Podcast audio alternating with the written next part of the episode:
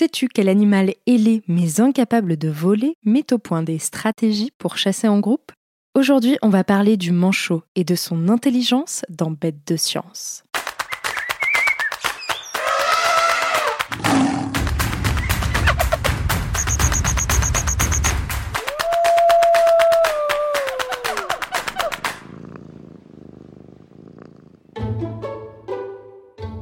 Tient tête au blizzard et affronte sans broncher les océans déchaînés. Le manchot est un drôle d'animal.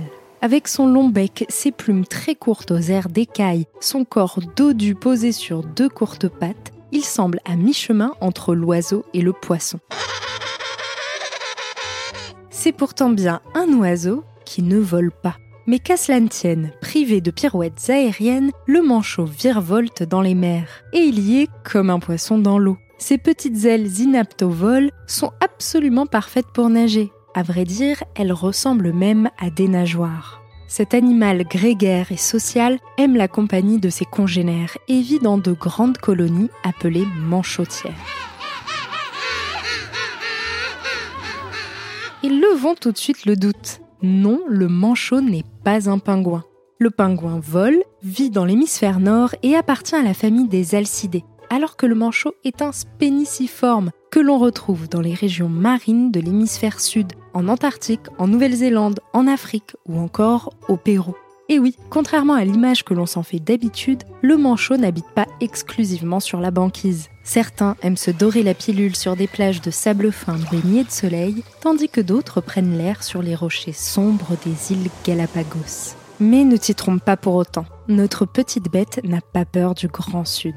Dans le désert glacé de l'Antarctique, on peut voir sa petite silhouette, qui mesure entre 40 cm et plus d'un mètre, se dandiner avec adresse. Les conditions de vie en Antarctique sont difficiles, l'environnement hostile. Mais on y retrouve pourtant plusieurs espèces de manchots, parmi lesquels le plus grand de tous, le célèbre manchot empereur. Car sous ses airs d'adorables petites peluches, le manchot est un as de la survie. En cas de tempête, par exemple, pas de quoi paniquer. Toute la colonie fait bloc. Serrés les uns contre les autres, les manchots se tiennent chauds tous ensemble. Ils se relaient même aux postes les plus pénibles pour que les oiseaux au bord du groupe, exposés au vent, puissent retrouver un peu de chaleur. Outre la solidarité de ses comparses, le manchot peut aussi compter sur son épais plumage, qui le protège des froids les plus extrêmes et lui permet de barboter dans les eaux les plus glaciales. Et c'est bien pratique pour se remplir la panse, car notre petite bête fait son marché dans les mers. Il se nourrit de poissons, de calamars, de mollusques ou encore de krill, une sorte de petite crevette. Pour cela, il possède un talent extraordinaire. Le manchot est en effet capable de conserver des poissons entiers dans son estomac sans les digérer pendant plusieurs jours. C'est ainsi que les petits du manchot, les poussins, qui naissent au cœur des rudesses de l'hiver, sont nourris par leurs parents. À tour de rôle, ils partent pêcher avant de régurgiter des poissons entiers pour nourrir leur progéniture. Mais bien souvent, le poisson vient à manquer car le réchauffement climatique dû aux activités humaines impacte de plein fouet l'habitat du manchot. Les glaciers reculent, les eaux de la planète sont moins peuplées en poissons et en krill, les populations de manchots diminuent et sont menacées de disparition. Longtemps, le manchot a été peu étudié en comparaison avec les autres oiseaux. Pourtant, derrière sa sympathique petite silhouette à la démarche rigolote, se cache un animal brillant, dont les capacités ne cessent de surprendre les scientifiques. Pour le découvrir, nous embarquons pour un incroyable voyage. À l'extrémité sud de l'Afrique, tout au bout de cet immense continent, le Cap et la réserve de Stony Point nous attendent.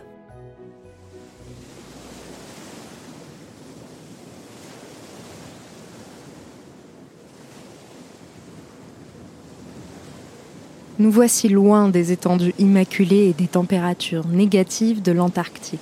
Ici, au Cap, en Afrique du Sud, au cœur de la réserve de Stony Point, le ciel et les eaux de la baie de Betty resplendissent du même azur. Il fait bon, et sur les plages rocailleuses, on peut admirer l'entrelac de fleurs, d'algues et d'herbes folles que le vent balaie sans relâche.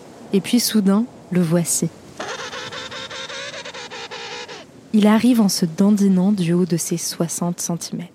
Son torse blanc est parsemé de taches noires qui dessinent un motif unique. Elles sont apparues lorsqu'il avait entre 3 et 5 mois et demeureront les mêmes jusqu'à la fin de sa vie. Au-dessus de ses yeux, tu peux apercevoir deux taches, roses cette fois-ci. Ce sont des glandes qui deviennent de plus en plus roses à mesure qu'il se réchauffe. Il a un petit bec noir et un air satisfait absolument adorable lorsqu'il ferme les yeux. Le manchot du cap est vraiment le plus mignon de tous. Spheniscus demersus, c'est son nom latin, est endémique des côtes africaines. On ne le trouve nulle part ailleurs sur le globe. Et les études sur ses aptitudes sont nombreuses. Il est capable de reconnaître ses congénères à leurs cris, de filtrer les sons dans un environnement extrêmement bruyant pour sélectionner ceux qui l'intéressent, capacité dont nous, humains, savons également faire preuve, ou encore de suivre le regard d'un camarade, et c'est bien précieux pour détecter un prédateur. Mais l'équipe d'Alistair McInnes nous attend aujourd'hui pour percer un autre mystère. Ce chercheur connaît bien le manchot du Cap. Il travaille à l'université de Cape Town et est spécialiste de l'étude des oiseaux menacés. Aujourd'hui, à l'aide d'un bon vieux scotch imperméable, il accroche sur le dos des manchots de petites caméras qui nous permettront de plonger dans leur monde. Une fois les caméras bien accrochées, nous allons pouvoir les suivre en pleine chasse à la sardine. Alors, es-tu prêt ou prête? C'est le grand plongeon. À la caméra, on aperçoit tantôt l'obscurité des profondeurs sous-marines, tantôt la lumière qui perce à la surface. Et c'est normal, le manchot porteur de la caméra virevolte. Il amorce une plongée descendante, l'image devient de plus en plus obscure, l'eau est trouble, presque verte, et puis d'un coup, il remonte. Au-dessus de lui, on voit ce qui mobilise toute son énergie, un banc de sardines. Il fonce sur le banc quand non loin, on aperçoit l'espace d'un instant les autres manchots qui en font de même. Ils cherchent à coincer le banc de sardines entre eux et la surface des eaux. C'est ce que les chercheurs qualifient de phase ascendante. Lors de cette phase, le banc de sardines se désunit et une sardine se retrouve esselée, à l'écart des autres. Ni une ni deux, notre manchot n'en fait qu'une bouchée et la course se poursuit. Puis, soudain, ça y est, on voit les sardines se débattre dans la lumière vive de la surface. Très vite, on entend le cri des autres oiseaux, ceux qui, eux, peuvent voler. Ils sont attirés par le festin. Pour les manchots, il n'y a plus qu'à se régaler.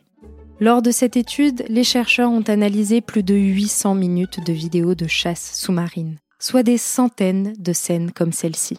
Et ils ont ainsi filmé les manchots du Cap chassant en groupe. Cette technique requiert de se coordonner avec ses camarades, de réagir rapidement en cas de changement de situation, d'anticiper le mouvement des poissons. Bref, la chasse en groupe est une prouesse en termes d'intelligence. Tu le sais d'autant mieux si tu as écouté notre épisode sur la sardine, qui est plutôt maline elle aussi. Mais ce n'est pas tout. Les chercheurs se sont aperçus que les manchots mettaient en place différents types de stratégies pour attraper des poissons seuls, isolés, ayant échappé à la protection de leur banc ou pour parvenir à les pêcher même lorsqu'ils sont groupés. Autre point, et peut-être le plus important, lorsque le manchot chasse avec ses congénères, sa pêche est plus fructueuse. Cette coopération est donc efficace. Incroyable, n'est-ce pas? Cela dit, les chercheurs se sont par ailleurs aperçus que les manchots chassaient moins en groupe qu'avant, lorsque les populations de manchots étaient à un niveau normal. La baisse du nombre d'individus a donc un impact sur leur organisation sociale. Les sardines et les anchois, si précieux pour le manchot, sont directement menacés par la surpêche et par le changement climatique. Et leur diminution frappe de plein fouet les populations de manchots. Depuis le début du XXe siècle, elles ont ainsi diminué de 90%. Ainsi, l'équipe d'Alistair McInnes conclut cette étude passionnante en nous invitant à protéger le manchot du Cap. Et pour ce faire, insiste-t-il, il faut préserver la faune et la flore, protéger la biodiversité, sauvegarder son lieu de vie. Allez, on récapitule. Le manchot est un oiseau appartenant à l'ordre des spéniciformes. Incapable de voler, il évolue cependant comme un poisson dans l'eau. On le retrouve dans toutes les zones côtières de l'hémisphère sud du globe. Champion de la survie, le grand froid de l'Antarctique ne lui fait pas peur. Son plumage l'isole des températures extrêmes et il peut compter sur ses camarades pour rester bien au chaud. Sous ses airs de peluche mignonne, le manchot est un animal menacé. Étonnant, capable de reconnaître ses congénères à leurs cris, de filtrer les sons en fonction de leur importance ou encore de mettre en place des stratégies de chasse groupées et efficaces, il surprend chaque jour un peu plus les scientifiques qui le protègent et l'étudient. Alors, pas si bête le manchot